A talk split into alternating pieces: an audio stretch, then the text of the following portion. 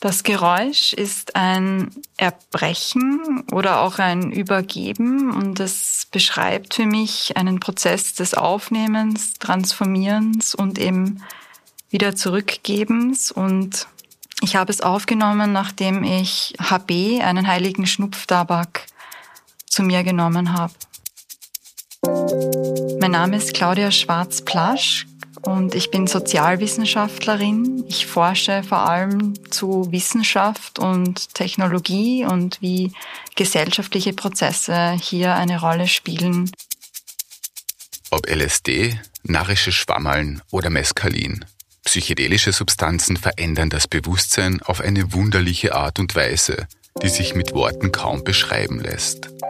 Es gibt eine Destabilisierung der Wirklichkeitswahrnehmung und die ist sowohl äußerlich in der Wirklichkeit als auch in der inneren Wirklichkeit gleichzeitig. Also eine gewisse Ordnung, die vorher bestanden ist in der Psyche und auch im Außen, löst sich auf. Und das ist natürlich ein Prozess, der sehr herausfordernd sein kann.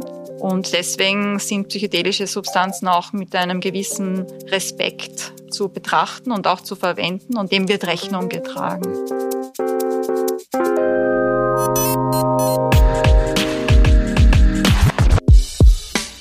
Nerds mit Auftrag. Der Wissenschaftspodcast von Abba Science.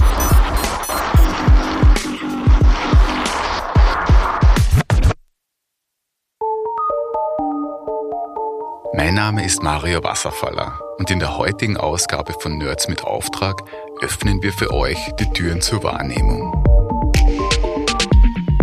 Psychedelika im Gehirn wirken und was sie in der Psyche bewirken, ist nach ihrem weitgehenden Verbot Anfang der 70er Jahre seit einigen Jahren wieder Gegenstand intensiver Forschung. Klinische Studien haben gezeigt, dass LSD oder Psilocybin, das ist der Wirkstoff von narischen Schwammeln oder Magic Mushrooms, erfolgreich zum Beispiel zur Behandlung von Depressionen, Angststörungen oder Suchtkrankheiten eingesetzt werden können. Wie es zu dieser psychedelischen Renaissance gekommen ist und welchen Zugang sie selbst zu Psychedelika hat, habe ich Claudia Schwarz-Blasch gefragt. Ja, also die Forschung ist so langsam wieder aufgekommen seit den 90er Jahren in etwa, aber so richtig erst wieder in den wirklich den letzten zehn Jahren, würde ich sagen. Davor gab es ja einige Jahrzehnte eigentlich ähm, kaum, beziehungsweise fast überhaupt keine Forschung außer in der Schweiz. Mitte der 70er Jahre ist eigentlich fast alles zum Erliegen gekommen, was in Richtung psychedelische Substanzen in der Forschung passiert ist, aufgrund unterschiedlichster Punkte. Aber das Wichtige ist eben jetzt, dass die Forschung wieder, ja, wieder betrieben wird und es ähm, waren vor allem in Amerika äh, ein paar Wissenschaftler, die das begonnen haben und auch, ähm, würde ich mal sagen, Wissenschaftler, die auch ähm, sehr stark aktivistisch angetrieben sind. Äh, hier ist vor allem äh, Rick Doblin zu nennen. Der hat eigentlich einen Hintergrund in der, ja, also eigentlich eher Politikwissenschaftler und hat eigentlich von Anfang an gesehen, dass um psychedelische Forschung wieder zurückzubringen, es nötig sein wird, sich mit den politischen Aspekten auszukennen und es sehr strategisch auch anzugehen.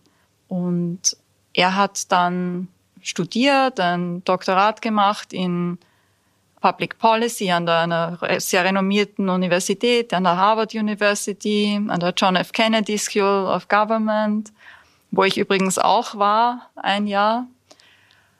Und ja, er hat dann auf Basis seiner, äh, seines Wissens und äh, allem äh, eine Organisation gegründet, die Multidisciplinary Association of Psychedelic Studies.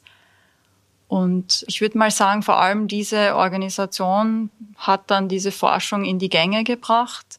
In Amerika eben vor allem mit MDMA findet diese statt. Das ist ein eine Substanz, ein, ein Molekül, das ähm, manche, es ist etwas umstritten, kann man sagen, ob die Substanz überhaupt ein Psychedelikum ist. Es ist kein klassisches Psychedelikum, sondern ein eher Empathogen, weil es äh, Verbundenheit herstellt und äh, Empathie zu anderen Menschen, aber auch zu sich selbst. Also Wahrnehmungsveränderungen, äh, visuelle Veränderungen finden eher weniger statt mit MDMA. Aber eben es geht vor allem um diese emotionale Komponente. Und das wird eben jetzt gerade seit einigen Jahren intensiv untersucht, wie das äh, bei der Behandlung von posttraumatischen Belastungsstörungen angewendet werden kann. Und das ist ein Teil der Forschung. Und dann gibt es äh, auch andere Universitäten, die sich auch mit diesen Fragen beschäftigen, wie eben psychedelische Substanzen für die Behandlung von psychischen Erkrankungen angewandt werden können und welches Potenzial hier vielleicht brach liegt und in den letzten Jahrzehnten überhaupt nicht beachtet wurde. Da ist auch zu nennen die Johns Hopkins University, eine sehr renommierte Universität, ebenfalls ähm, in Amerika, für medizinische Forschung vor allem. Und dort hat man vor allem mit dem Wirkstoff Psilocybin geforscht bisher das ist äh, ein Molekül, das in den sogenannten Zauberpilzen oder Magic Mushrooms äh, vorkommt. Und dieses Molekül ist, ähm, die Wirkdauer ist in etwa fünf bis sieben Stunden. Und in diesem Zeitrahmen wurden vor allem da Untersuchungen mit äh, Menschen gemacht, die unter Depressionen leiden, die ähm, Süchte haben, diverser Art, Nikotin. Äh, es gab Studien mit Nikotin vor allem und auch mit Menschen, die äh, an einer eigentlich tödlichen Krankheit leiden, wie Krebspatienten im Endstadium. Wie stark ist da schon die Evidenz? Gibt es da schon handfeste klinische Studien auch, die das belegen? Genau, da handelt es sich um klinische Studien, die schon gemacht wurden und die eben schon eine gewisse Evidenz anzeigen, dass diese Behandlungs Methoden, eben Psychedelika unterstützte Psychotherapie, ist wichtig zu sagen, dass es immer um eine Therapie geht, die durch die Substanz unterstützt wird und nicht nur die Substanz an sich, dass eben diese ganz spezifische Art der Therapieform ja sehr gute Outcomes eigentlich bisher liefert. Ähm, etwa 60 bis 70 Prozent der von posttraumatischen Belastungsstörungen Betroffenen sind nach dreimaligem Erleben dieser Therapieform und dann unter Begleitung, also nach dreimal MDMA-Sitzungen, ähm, trifft diese Diagnose der posttraumatischen Belastungsstörung nicht mehr auf sie zu. Mhm. Also das wird dann natürlich sehr klar definiert, was ist ein guter Outcome, trifft noch eben diese Diagnose zu. Mit Fragebögen wird das eben abgefragt dann danach. Mhm. Und ja, da sieht's mal in den ersten Studien so aus, als, als gäbe es hier ein Potenzial. Und die Forscher sind jetzt so gerade in der letzten Phase mit den ersten Studien, die zeigen werden, ob die Erwartungen wirklich erfüllt werden. Also es ist noch spannend sozusagen, ähm, dass es noch nicht wirklich ganz gesichert ist, ob das so sein wird. Aber es sieht mal so aus, als würden wirklich diese ganzen Werte sozusagen so liegen, dass es statistisch signifikant ist. Und um das geht's ja immer in diesen Studien. Nicht jeder wird jetzt schon selbst psychedelische Erfahrungen gemacht haben mit diesen Substanzen und die zerfallen natürlich auch in verschiedenste Unterklassen. Man kann sie natürlich nicht in einen Topf werfen, aber wenn Sie kurz beschreiben müssten, wie in etwa so die Wirkung ist und auch wie kann man sich dann diese klinischen Studien vorstellen? Ja, es ist, ähm, würde ich sagen, ähm, sehr schwer, glaube ich, die Wirkung zu beschreiben. Es gibt natürlich Kriterien, die dafür verwendet werden.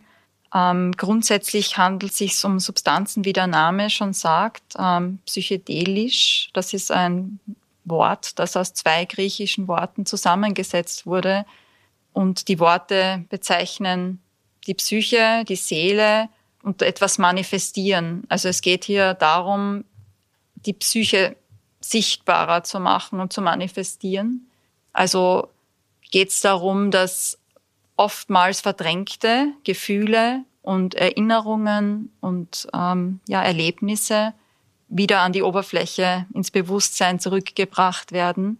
Ähm, und mit dem wird dann gearbeitet in diesen Studien. Gleichzeitig gibt es bei psychedelischen Substanzen auch starke Wahrnehmungsveränderungen. Ja, die, die Umgebung verschwimmt oft in sehr markanter Weise. Also es, es gibt eine Destabilisierung der Wirklichkeitswahrnehmung und die ist sowohl äußerlich in der Wirklichkeit als auch in der inneren Wirklichkeit gleichzeitig. Also ein gewisses, eine gewisse Ordnung, die vorher bestanden ist in der Psyche und auch im Außen, löst sich auf und das ist natürlich ein Prozess, der sehr herausfordernd sein kann.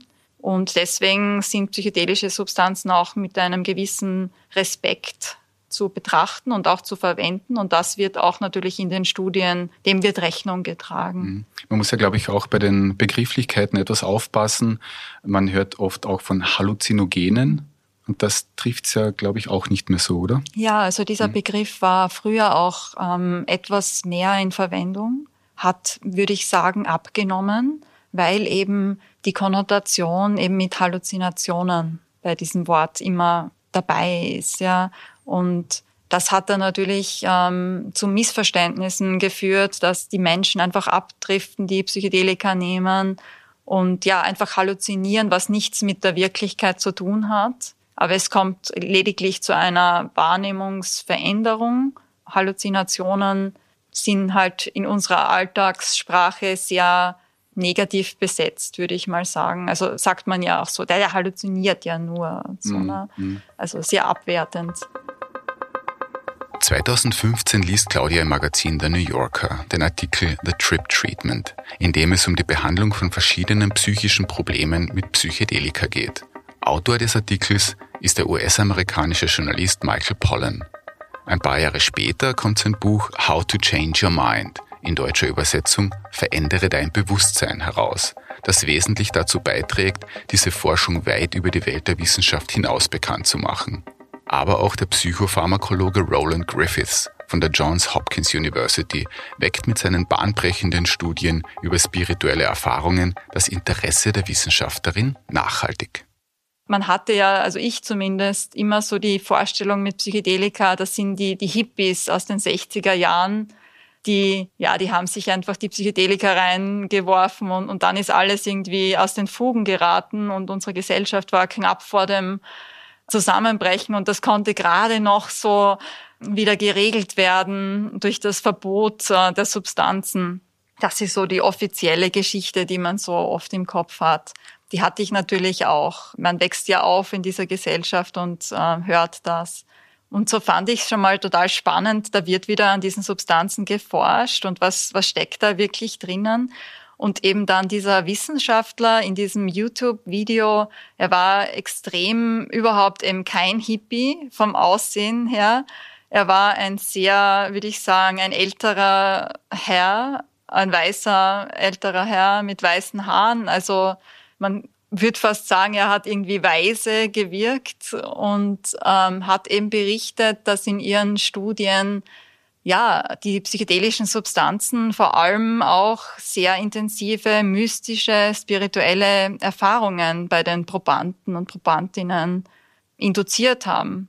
Und das hat mich äh, wahnsinnig fasziniert, weil ich selbst ähm, zwei Jahre davor äh, in einer Meditation eine äh, sehr tiefgehende mystische Erfahrung erlebt habe und auch gewusst habe schon, welches ähm, wirklich umwälzendes Potenzial sich in so einer Erfahrung verbirgt. Und ja, ich konnte mir zu dem Zeitpunkt überhaupt nicht vorstellen, wie das mit einer psychedelischen Substanz, die man einfach nur zu sich nimmt, herzustellen ist, weil ich meine, im Osten und so Buddhismus, man meditiert sehr lange, um zu solchen Erfahrungen zu kommen. Und das klingt dann natürlich irgendwie interessant und fast verlockend. Ist das wie eine Abkürzung zu verstehen? Ja, also es wird oft so verstanden, dass psychedelische Substanzen eine Abkürzung zur Erleuchtung sein können.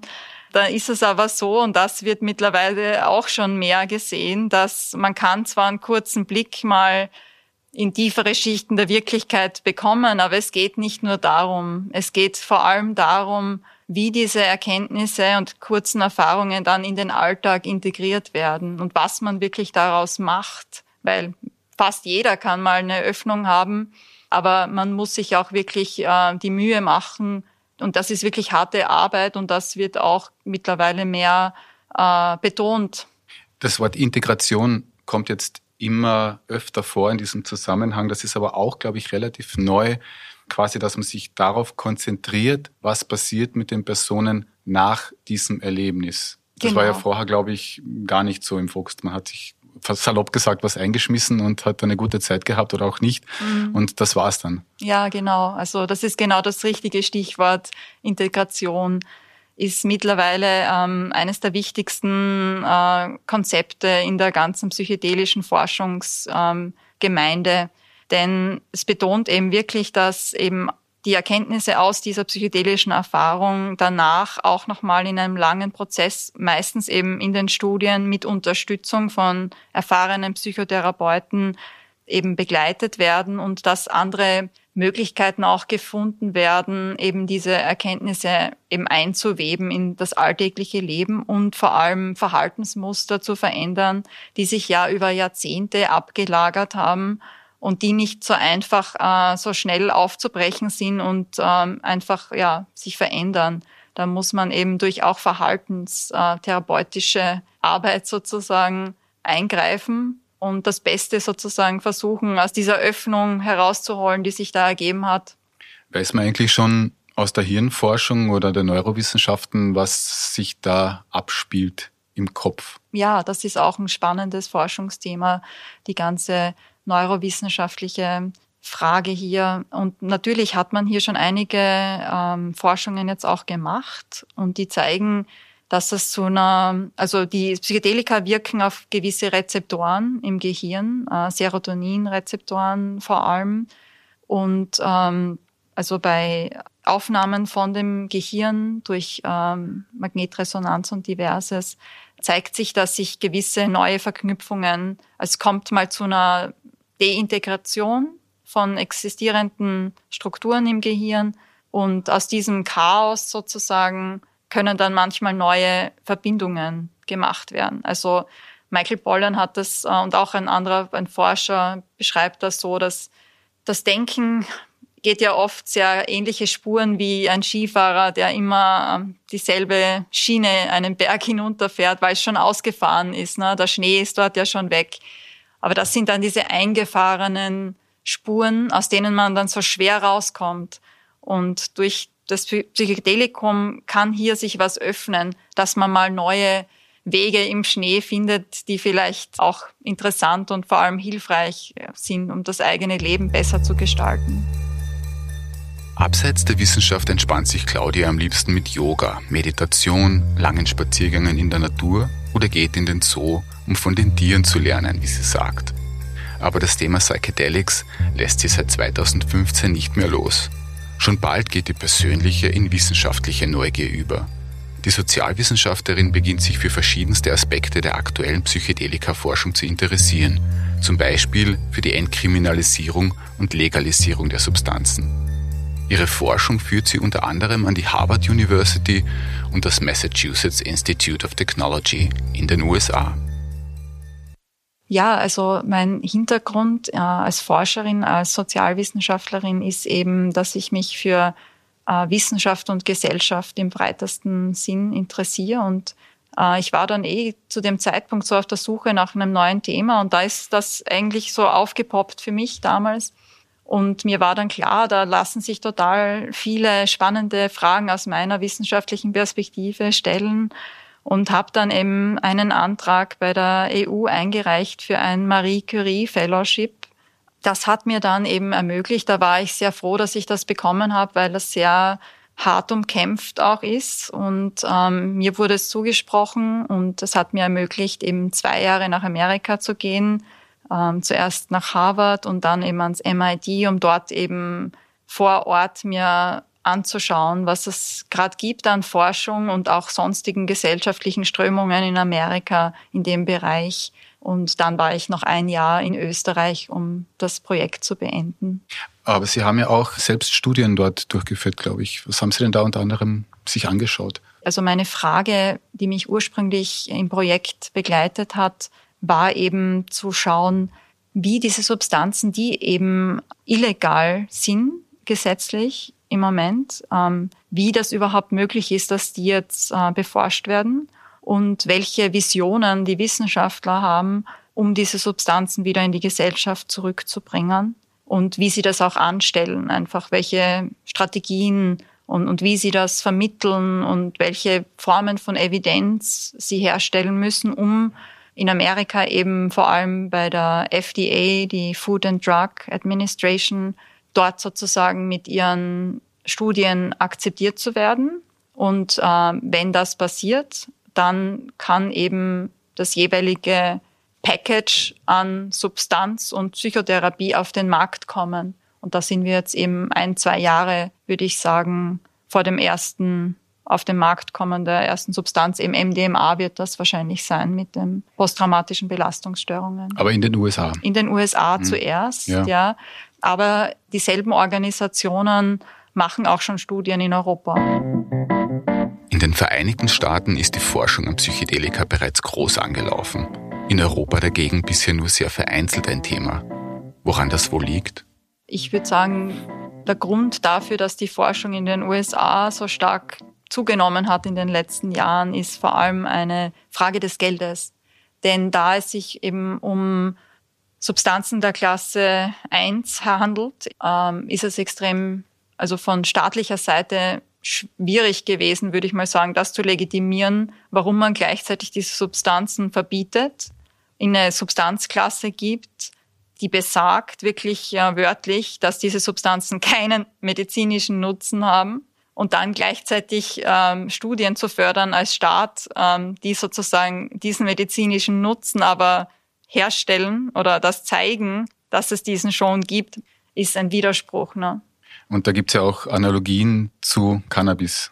Ja, äh, Cannabis ähm, gibt's ja eigentlich auch relativ wenig Studien, ja. Und ähm, das Interessante aber finde ich, dass bei Cannabis ist es sehr stark auch ohne Studien gelungen, in Amerika ähm, für den medizinischen Gebrauch zu legalisieren und dann auch in weiterer Folge also auch den nichtmedizinischen Gebrauch. Und bei den Psychedelikern ist es so, dass stark über die Forschung das versucht wird. Inwieweit konnte man denn eigentlich an die Forschung anknüpfen, die vor Jahrzehnten passiert ist? Weil in den 60er Jahren wurde ja zum Beispiel viel geforscht. Dann hat es diese Zwangspause gegeben. Wie valid waren denn dann diese Ergebnisse von damals für heute?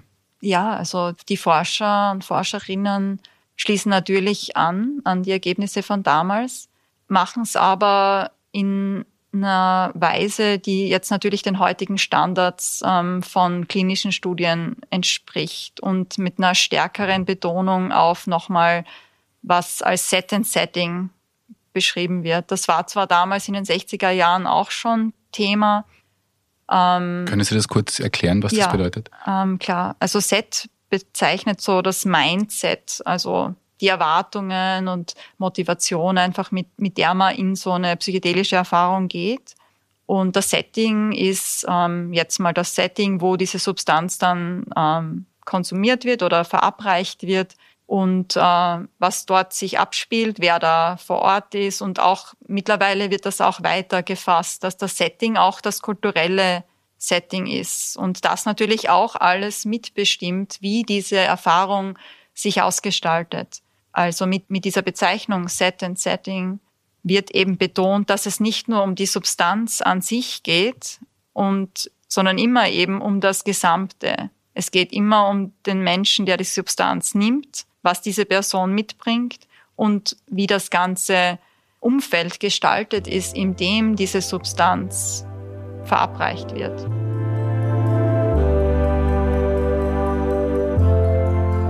Mit der langen Vorgeschichte von Psychedelika, ihrem Stigma als Hippie-Drogen, prohibitiven Gesetzen und nun dem Comeback in der Forschung, was ist Stand der Dinge heute im Jahr 2022? Und wie geht es jetzt weiter? besteht die Gefahr eines Hypes und dass sich die Geschichte in all dieser Euphorie wiederholt und die Forschung wieder zum Erliegen kommt? Ich würde sagen, dass sich's verändert hat, ja. Also dass ähm, mittlerweile Psychedelika schon wirklich mehr in die Mitte der Gesellschaft zurückgekommen sind. Und das war auch von Anfang an ein zentrales Motiv von den Personen, die eben das gestartet haben, dass ähm, die Idee eben war, Psychedelika nicht als äh, Drogen einer Subkultur zu stigmatisieren und darzustellen, sondern Psychedelika einfach als Mainstream-Substanzen zu reetablieren in der Gesellschaft. Also die Gefahr eines Hypes ähm, ist eigentlich schon hier. ähm, wir befinden uns bereits in, in dieser Hype-Phase.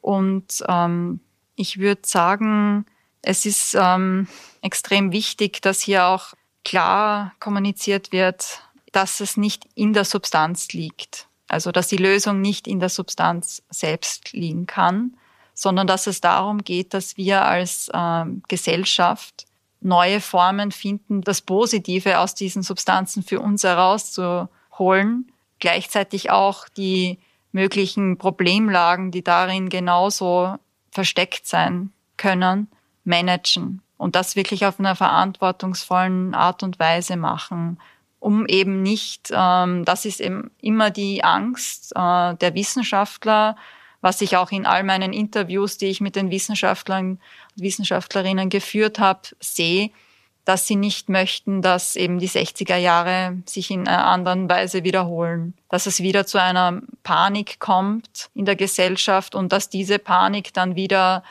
dazu führt, dass von politischer Seite es einen Shutdown der Forschung oder ähnliches gibt. Mhm. Und wie gehen Sie persönlich damit um? Sie sind selbst Wissenschaftlerin, haben auch persönliche Erfahrungen damit gemacht und man weiß ja, dass WissenschaftlerInnen da manchmal Probleme haben, an Themen wie Spiritualität und so äh, heranzugehen, weil das in ein unseriöses Eck gestellt wird. Wie, wie verfahren Sie denn hier?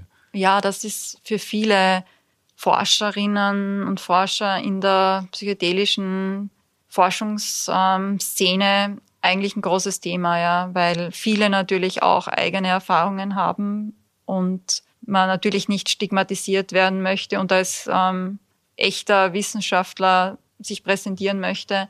Und äh, viele Wissenschaftler sagen dann auch, ja, wenn das off-record ist, ähm, erzählen sie gerne von eigenen Erfahrungen, aber halt nicht ähm, für die Öffentlichkeit. Bei mir ist das so, dass ähm, ich habe, als ich drüben in Amerika war, eben selbst sehr eine schwierige Zeit erlebt, ähm, sehr dramatische Erfahrungen gemacht und habe dann eben auf Basis dessen, was ich schon wusste, mir gedacht, ich möchte das jetzt auch ähm, selbst ausprobieren, ob da eben diese psychedelischen Substanzen da helfen könnten. Und äh, bin dann eben in Länder gefahren, nach Südamerika, Zentralamerika, wo das eben legal ist und wo es eigene Retreat-Zentren gibt, wo eben Pflanzenmedizin wird das ja dort eher genannt, ähm, ja in Zeremonien ähm, angewandt wird. Und ähm, das handelt sich da vor allem um Ayahuasca, es ist eben ein, ein Mix aus zwei Pflanzenteilen, das dann als Tee getrunken wird. Oder ich habe auch ähm, Erfahrung mit San Pedro Cactus Tee dort gemacht. Und auch eben mit dem HB, das ich ja am Anfang hier äh, präsentiert habe beim Übergeben. Das Übergeben ist nämlich, finde ich, ein total spannenden Aspekt dieser Pflanzenrituale weil für mich ist auch in dem Erbrechen, es ist eigentlich ein schöner Akt. Ich übergebe etwas, das eigentlich gar nicht zu mir gehört, wieder an die Umwelt zurück. Und also für mich ist es ein Akt des Zurückgebens und des Reinigens von der Vergangenheit. Und das Ziel dessen ist eigentlich, dass man ja etwas transformiert, Klarheit erlangt und das ist eigentlich auch der Kern meiner Arbeit.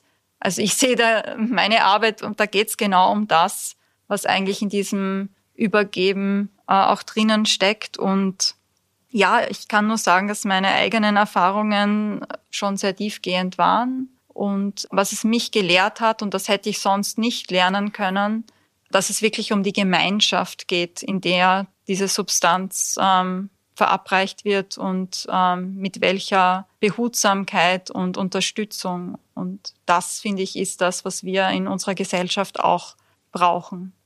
Das ist ein gutes Stichwort. Wie kann denn die Gesellschaft insgesamt vielleicht auch von dieser Forschung und von Psychedelika profitieren? Natürlich vorausgesetzt ein verantwortungsvoller Umgang, das haben Sie ja schon erwähnt. Ähm, in einem Vorgespräch haben Sie angesprochen, besonders die Auswirkungen der Corona-Pandemie zum Beispiel, die psychischen Auswirkungen. Kann das da irgendwie helfen? Ja, also wir leben ja jetzt gerade in einer Zeit, da die psychischen Erkrankungen wahnsinnig zunehmen und viele sprechen auch von einer Mental Health Crisis, eine wirkliche Krise der psychischen Gesundheit, in der wir uns gegenwärtig befinden und eben Corona äh, verstärkt das nochmal. Das sieht man ganz klar und gibt es auch schon Studien dazu. Und da sind natürlich äh, Lösungen gefragt und psychedelische Psychotherapien könnten da eventuell auch einen Anteil haben. Aber auch da möchte ich eben wirklich sagen, es geht darum, eine grundsätzliche Wahrnehmungsveränderung auch in der Gesellschaft herzustellen, dass es eben ja um eine Verbundenheit geht innerhalb der Gesellschaft und keine wir leben in einer sehr individualisierten Gesellschaft und ähm, was die Substanzen eben in diesen mystischen Erfahrungen einem dann ja auch zeigen, ist, dass es eigentlich um Verbundenheit geht, dass diese Trennung zwischen ich und du in dieser Weise gar nicht so existiert. Und äh, indem, indem man das dann erfährt und dieses Ego, dieses Ich sich auflöst, empfindet man eine wahnsinnige Glückseligkeit und um, um das geht's, dass man das, was darin steckt, in der Gesellschaft ähm, erlebt und äh, neue Strukturen auch schafft, die das ermöglichen, diese Form von Verbundenheit und Gemeinschaft einfach mehr wieder zu erleben.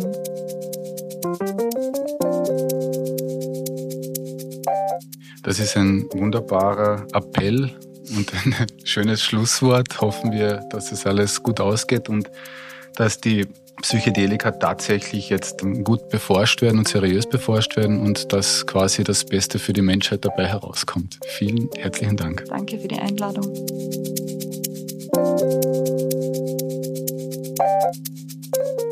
Was haben wir gelernt? Psychedelika muss man mit viel Respekt begegnen. Und es braucht auch noch viel Forschung, um tatsächlich verstehen zu können, wie sie im Gehirn wirken. Wenn ihr Näheres dazu erfahren wollt, dann könnt ihr das auch in einem umfangreichen Themenschwerpunkt auf Upper Science nachlesen. Den Link dazu findet ihr in den Notizen zu dieser Folge.